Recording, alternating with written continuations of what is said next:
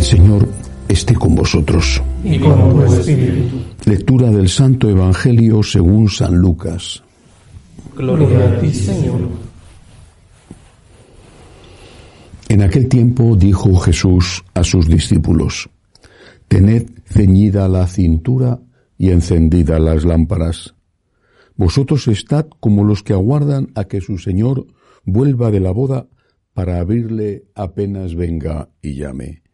Dichosos los criados a quienes el Señor al llegar los encuentre en vela. Os aseguro que se ceñirá, los hará sentar a la mesa y los irá sirviendo. Y si llega entrada la noche o de madrugada y los encuentra así, dichosos ellos. Comprended que si supiera el dueño de casa a qué hora viene el ladrón, no le dejaría abrir un boquete. Lo mismo vosotros. Estad preparados, porque a la hora que menos penséis, viene el Hijo del Hombre. Palabra del Señor. Gloria a ti, Señor Jesús. Hoy la Iglesia nos propone esta lectura del Evangelio para llamar nuestra atención a la necesidad de estar permanentemente en gracia de Dios. Eso implica confesarse lo antes posible si uno ha cometido un pecado mortal, pero implica arrepentirse inmediatamente de aquello que se ha hecho mal, y no solamente por miedo al infierno, sino por haber ofendido al Dios que nos ama.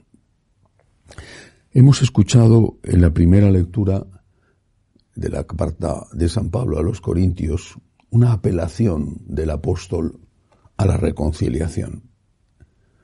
Más aún, dice San Pablo, que aquello que Cristo ha venido a hacer no es más que la obra, la gran obra de la reconciliación, y que lo que ha instituido es el ministerio de la reconciliación. Termina este fragmento de la carta a los Corintios diciendo, en nombre de Cristo os pedimos que os reconciliéis con Dios. Pero ¿a quién beneficia? ¿Le aprovecha a Dios nuestra reconciliación o nos aprovecha a nosotros? Desde luego a quien nos aprovecha sobre todo es a nosotros. Para la vida presente, tener paz, estar en paz, es el verdadero sinónimo de felicidad. Y para la vida futura, el Evangelio habla de eso. No sabemos el día ni la hora. Pone un ejemplo, Jesús no sabe el dueño de la casa cuándo vendrá el ladrón. No sabemos el día ni la hora. De nuevo vivimos en una vorágine de contagios. Te puede pasar a ti mañana, ahora, hoy. Y puede no tener consecuencias graves o puede tener consecuencias que conduzcan a tu muerte.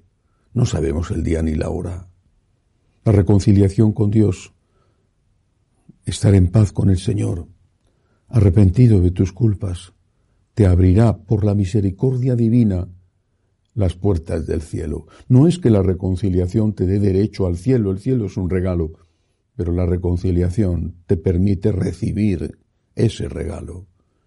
Si estás en pecado mortal, entonces Dios que ha venido a reconciliarte con Él, que ha venido a salvarte, no puede salvarte porque tú rechazas la salvación.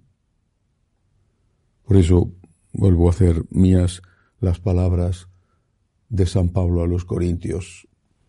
En nombre de Cristo os pedimos que os reconciliéis con Dios, con el arrepentimiento, en primer lugar, un arrepentimiento sincero, dolor de corazón, por haberle ofendido, por haber ofendido al prójimo, con el arrepentimiento y también con la confesión.